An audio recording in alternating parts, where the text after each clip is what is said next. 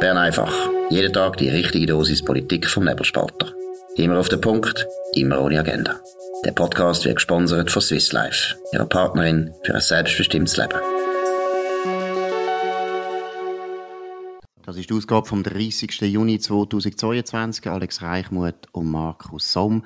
Alex, du bist heute da, weil gestern haben wir eine Medienkonferenz vom Bundesrat, wo eigentlich, muss man so sagen, ja, die ganze Energiestrategie, die uns jetzt lang beschäftigt hat, und vor allem du, du bist ja unser Spezialist für Energiepolitik, die ganze Energiestrategie ist eigentlich am Ende. Siehst du das auch so? Ja, man sieht jetzt so langsam äh, die Versäumnis von mehreren Jahrzehnten eigentlich. Also man, man hat jetzt gesehen, das Gas wird knapp und der Strom wird knapp und das schon im nächsten Winter. Und jetzt zum Beispiel beim Gas, da hat man natürlich jetzt jahrzehntelang versäumt, eine eigene Gasproduktion äh, aufzubauen. Man hätte zum Beispiel können Schiefergas gewinnen Da hat es auch in der Schweiz Reserven. Das hat man nicht gemacht, hat man nicht wollen. Du redest von Fracking, oder? Man müsste Fracking machen in der Schweiz, aber Fracking, wir hätten die Möglichkeit. Ja, oder es gäbe vielleicht sogar auch konventionelles Erdgas, das wäre auch möglich. Dann hat man auch von den USA angeboten bekommen, äh, Flüssiggas äh, in den letzten Jahren. Das hat ja Trump hat das ziemlich aggressiv sogar Europa angeboten und Europa hat das nicht wollen. Und auch in Europa hat man kein Fracking wollen und dann hat man sich halt vom Putin abhängig gemacht und jetzt merkt man halt, jetzt hat man ein Problem, wenn der Putin nicht mehr will liefern. Ich glaube, das ist sehr gut, oder, dass man mal eben betont, es ist nicht so, dass jetzt einfach ein Krieg ausgebrochen ist und uiuiui, ui, ui, jetzt sind wir total überrascht und wir können eigentlich nichts dafür. Weil das ist ein bisschen der Eindruck, wo Simonetta Sommaruga, das ist die Bundesrätin, die zuständig ist für die ganze Energiepolitik, eine Sozialdemokratin, der Eindruck erweckt sie nämlich ein bisschen. Oder sie sagt, gestern hat man das richtig gemerkt, sie hat das immer wiederholt, ja, jetzt ist halt Krieg, jetzt ist also Ukraine und so weiter. Man tut natürlich den Ausnahmezustand, wo der Krieg durchaus ist, tut man jetzt natürlich sehr gern immer wieder erwähnen, Natürlich mit der Meinung, die Leute sollen dann glauben, nicht mehr sind schuld, das haben wir alles nicht können.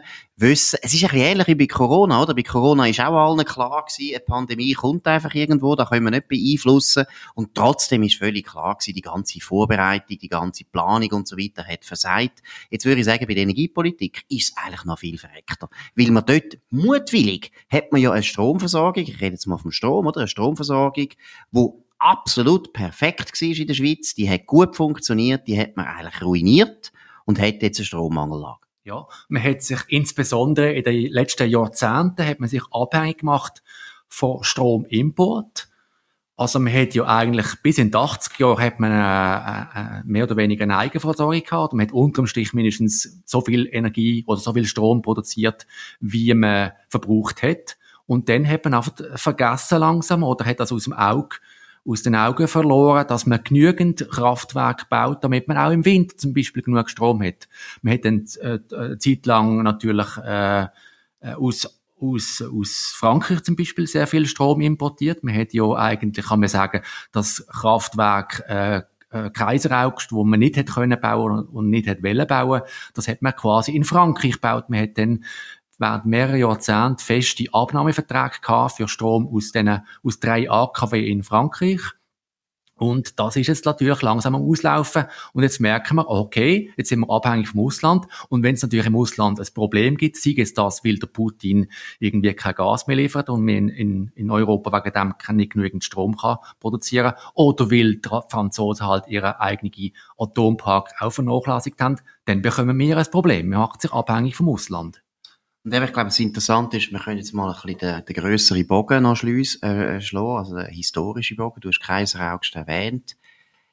Wir haben die Stromversorgung, ich habe es schon mal erwähnt, ist ein System gewesen, das sehr gut funktioniert hat. Und es ist, das ist auch ganz wichtig, den Leuten immer wieder klar zu machen, es ist der einzige Energieträger, wo wir eigentlich haben können, selber wirklich gestalten, ausbauen, selber betreiben. Wir haben ein fantastisches Netz gebaut, wir haben die Speicher äh, Stausee, auch die Speicherkraftwerke hat eigentlich die Schweiz erfunden. Das ist seinerzeit der Walter Boveri von der BBC, wo das Anfang 20. Äh, Jahrhundert eigentlich erlickt hat, was für eine geniale Kombination es darstellt, wenn man ein Flusskraftwerk hat und das kombiniert mit einem Speicherkraftwerk und so eigentlich kann Vorteil vom Speichern, wo es eben sonst nicht gibt beim Strom, kann man beim Stausee nutzen. Also eine geniale Erfindung und die Schweiz hat ein irrsinniges Netz gehabt. 100 Jahre hat das sehr gut funktioniert und dann plötzlich hat es nicht mehr funktioniert. Wie würdest du, wenn wir eben historisch jetzt werden, wo würdest du sagen, wo ist das Datum? Wo hat es angefangen,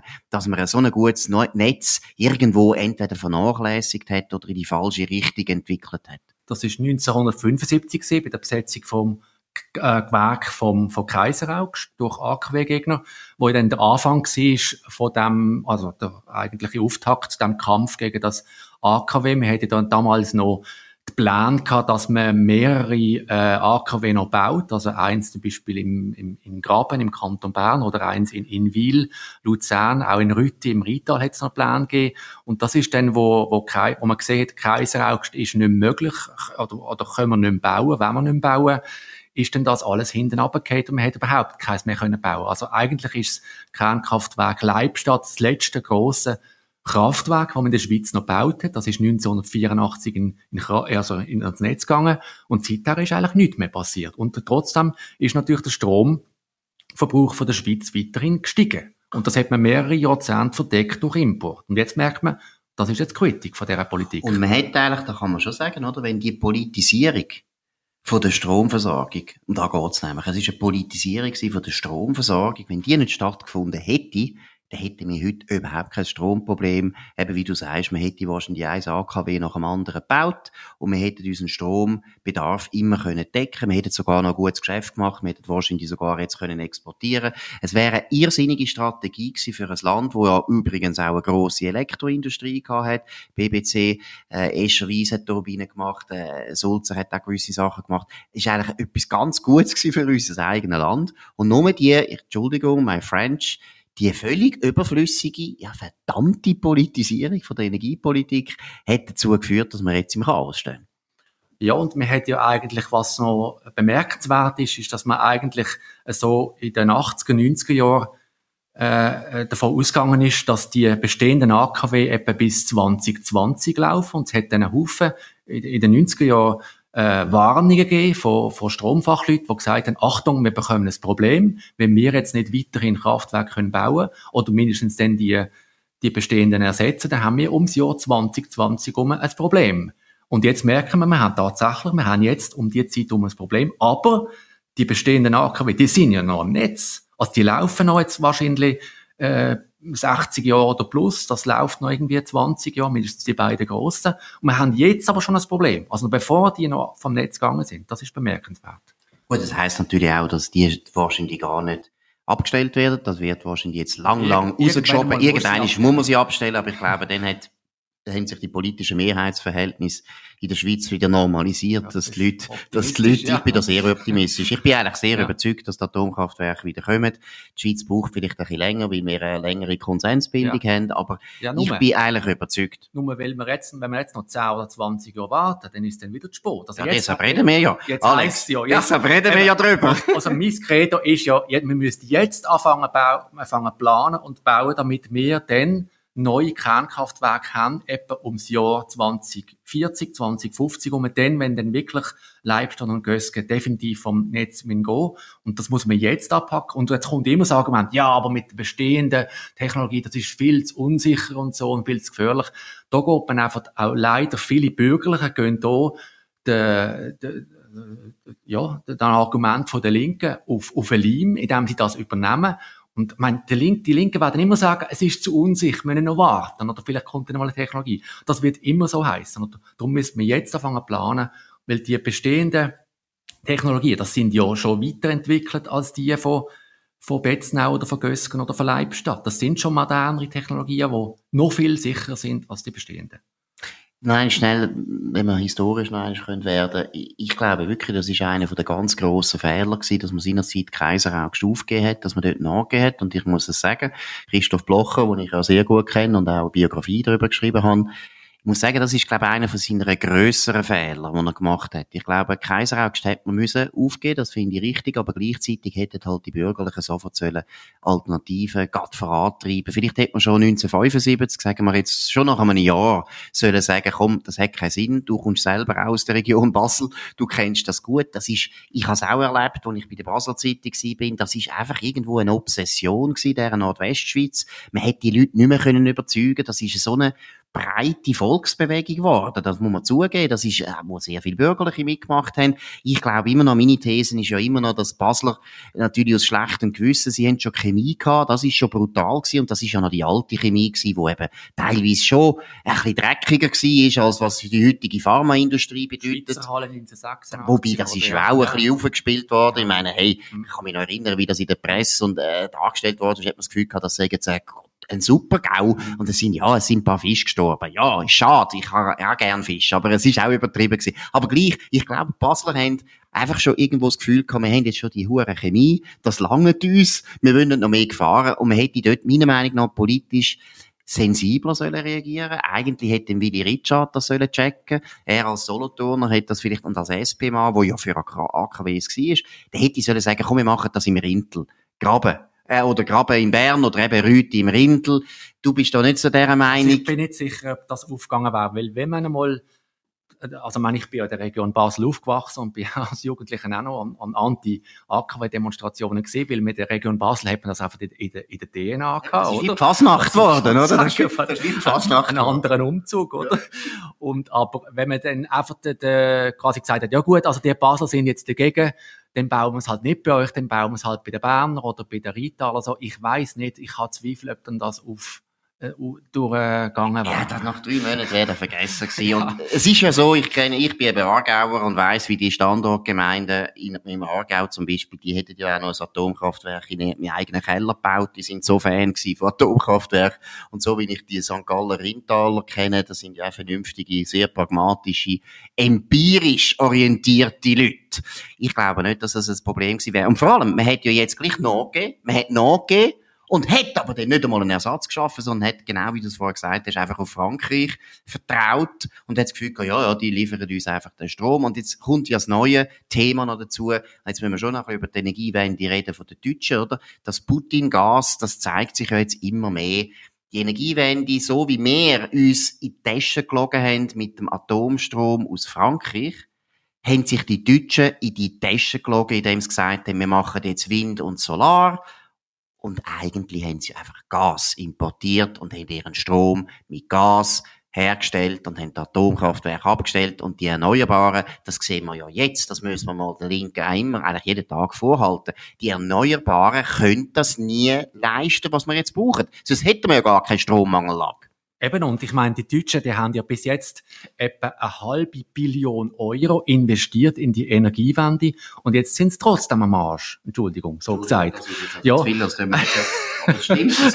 ja. Und jetzt haben sie wollen, äh, oder, oder sie wollen aus der Atomkraft aussteigen, sind jetzt dran, die letzten Atomkraftwerke abzustellen Ende Jahr. Also wahrscheinlich läuft jetzt tatsächlich auf das raus. Sie wollen aus der Kohlekraft aussteigen bis möglichst bis 2030, sind jetzt, sind jetzt auch dauernd dran, ein Kohlekraftwerk abzustellen. Und eben, wie du gesagt hast, äh, weil es eben für jedes Solarkraftwerk und für jeden Windrad hinten dran ein Backup-Kraftwerk braucht, haben sie stillschweigend, mehr oder weniger stillschweigend, äh, Gaskraftwerke anfangen zu bauen. Und ich habe das einmal äh, aufgezeigt in einem Artikel, dass bereits jetzt äh, mehrere Gaskraftwerke im Bau sind, wo hätten sollen auch so, so Not, äh, also wie der Schweiz ähnlich, so ein Notfallkraftwerk hätten sollen sein. Und mir ist aufgefallen, wie das in der deutschen Presse quasi fast gar nicht vorgekommen ist. Also ich habe fast nichts gefunden darüber, wo darüber geschrieben worden ist. Das ist totgeschwiegen worden. Und jetzt ist halt das Problem, jetzt ist Gas, fällt auch noch aus. Und jetzt haben die Deutschen nichts mehr. Jetzt sind sie blank. Und es ist wirklich interessant, oder? Du hast es vorher gut erwähnt, jetzt Gas auch Deutschland hat enorme Gasvorkommen, wo man könnte eben mit Fracking könnte man die heben. Oder auch konventionell. Auch konventionell. Ja. Also die meisten europäischen Länder haben das eigentlich. Und es ist schon verrückt, oder? Alles, was man denen sagt, was man könnte machen, damit man den Strom kann sichern, passt nicht. Man bringt AKW? Nein, geht nicht. Man bringt Gasfracking? Geht nicht. Sie kommen immer wieder mit ihren mittelalterlichen Windrädchen und mit ihren Solarpanels, wo immer das gleiche Problem bestehen bleibt. Wir haben das Problem, dass die unregelmäßig produzieren. Und solange wir nicht können speichern und da sind die Grünen auch nicht die, die erfunden haben, wie man jetzt das könnte speichern, solange wir es nicht können, müssen wir irgendeine Art haben von Stromproduktion. Aber am Schluss vom Tag, und das ist deshalb Putin, ist wirklich symbolisch, einfach weit, weit in our Backyard, tun wir dann den Strom produzieren lassen, für unser gutes Gewissen. Wir schauen dann nicht mehr da. Ich meine, die Deutschen haben ja auch Kohlenstrom aus Polen importiert, im grossen Stil. Und das ist ein bisschen so die, wie soll ich sagen, der Double Standard oder die, die, die, wie soll ich sagen, die Illusion oder vielleicht auch ein bisschen Verlogenheit, oder das von diesen sehr vielen Umweltschützern, dass man immer sagt, ja, für die Galerie, wir schauen jetzt, dass wir in Deutschland kein Atomkraftwerk mehr haben, wir haben kein Gas, wir haben nichts, wir sind so rein und pur und dabei tut man es dann auch eben im Hinterhof produzieren. Ja, und das Problem ist eigentlich noch viel, viel gravierender. Also, es geht ja nicht nur um Strom, sondern die Deutschen wollen ja auch die ganze Energieversorgung auf Wind und Sonne im Wesentlichen abstützen. Also das ist ein, äh, Strom ist ja nur ein kleiner Teil. Und soll der ganze Verkehr elektrifiziert werden. Das ganze Heizen, soll elektrifiziert werden, also mit Wärmepumpe im Wesentlichen. Vielleicht noch ein bisschen Holz dazu, aber im Wesentlichen. Und wenn man sich das nur ausrechnet, wie viel Windturbinen nur rein mengenmässig sollten stehen, es sind ja heute schon fast 30.000 in ganz Deutschland, wo dort stehen. Und das, ich meine, da steht wahrscheinlich in alle 10 Meter so, so eine 200 Meter hochs Ungetüm. Das ist dann die absolute Verspargelung. Und eben, es geht dann am Schluss eben doch nicht auf, weil der Speicher fehlt. Jetzt, Alex, wir haben äh, angefangen mit der Medienkonferenz gestern vom Bundesrat. Simonetta Sommaruga, Energieministerin, und der Guy Parmelin, das ist äh, der Wirtschaftsminister, der zuständig ist für die wirtschaftliche Landesversorgung, haben äh, die wirklich Bad News müssen mitteilen wie geht's jetzt weiter? Was hast du das Gefühl? Laufen wir einfach in die Rationierung rein? Oder was gibt's noch für Lösungen, die man könnte jetzt so kurzfristig noch machen? Also es hängt natürlich sehr davon ab, was jetzt der Putin macht. Also wenn tatsächlich äh, das Gas im nächsten Winter sollte, oder, oder jetzt auch über den Sommer äh, nicht mehr kommen auf Europa, dann haben wir wirklich wahrscheinlich das Problem. Dann können die Deutschen kein äh, Strom mehr produzieren mit Gas, haben dann selber zu wenig Strom im Winter, können uns nicht mehr liefern. Es hängt auch noch ein bisschen davon ab, was in Frankreich passiert mit den äh, Atomkraftwerken, wo dort, äh, also der halbe AKW-Park ist ja vom Netz, ob das wieder kommt oder ob das auch weiterhin vom, vom, vom Netz ist. Und wenn wirklich der Putin das sollte abstellen, dann, dann wirkt es wirklich zappend auster, oder? Habe ich mal geschrieben. Und, äh, ich, also kurzfristig, ich, also, ich meine, bis 2025, ob man noch irgendwelche Gaskraftwerk oder dann eben Ölkraftwerk, das ist ja ein Punkt, dass es jetzt sogar soll ein Ölkraftwerk sein Ob man das bis dann schafft, das aufzustellen, das ist ja mehr als fraglich mit diesen Einsprachemöglichkeiten. Also ehrlich gesagt, ich sehe keine Lösung kurzfristig für den nächsten Winter. Wenn es wirklich sollte, ein Problem sollte geben mit der, mit der Stromversorgung, dann wird es eine Rationierung geben, glaube ich. Also Öl kann man jetzt nicht ganz schnell, wir haben, wir haben glaube ich nur ein Ölkraftwerk in der Schweiz, oder? Ja. Soviel ich weiß. Ja. Und dann äh, Gaskraftwerk. Das kann man jetzt nicht in einer nützlichen Frist einstellen und die mit Öl betreiben. Weil Öl, da haben wir ja nicht so das Problem. Öl ist etwas, wo man immer noch kann auf dem internationalen Markt in überfüllen. Also überfüllen ist übertrieben, deshalb ist der Ölpreis auch wahnsinnig hoch jetzt, aber das ist nicht so ein Problem. Das Gas ist ja das Problem, dass man ja. die, die Pipelines braucht, ja. dass man das nicht einfach kann von überall her beziehen. Also der Bund ist ja optimistisch, dass er kann bis 2025 solche äh, Kraftwerke, Notfallkraftwerke aufstellen, die dann auch mit Öl könnten laufen. Aber es gibt einen Haufen Experten, die sagen, das längt niemals. Also das ist viel zu knapp. Also wie meinst du, also bis 2025 schaffen wir das nicht? Ja, also hat vielleicht noch eins da in, im Bierfeld, wo dann äh, könnte noch umgerüstet werden. Das ist vielleicht eine Möglichkeit, aber sonst es gibt einen Haufen Leute, die sagen, das längt niemals. Also wir denken mal an unsere Einsprachefristen. Aus der Bund kommt dann und sagt, jetzt irgendeine Notfallverordnung, jetzt ziehen wir das durch. Dann vielleicht, ja. Gut, und wir fassen zusammen, oder? Das ist wirklich wichtig, dass man das einfach mal einfach klar sieht. Ich finde, das ist ein totales Staatsversagen, weil das ist wirklich, die, der Strom geht uns jetzt aus, wie wir die falsche Politik gemacht haben. Einfach die falsche Politik. Sehr viele Politiker, die muss man auch mit Namen nennen, am meisten Verantwortung hat meiner Meinung nach Doris Leuthard. Da sollte man auch politisch anfangen, wirklich über das reden. Das ist eine unglaubliche Verantwortung, die die Frau trägt.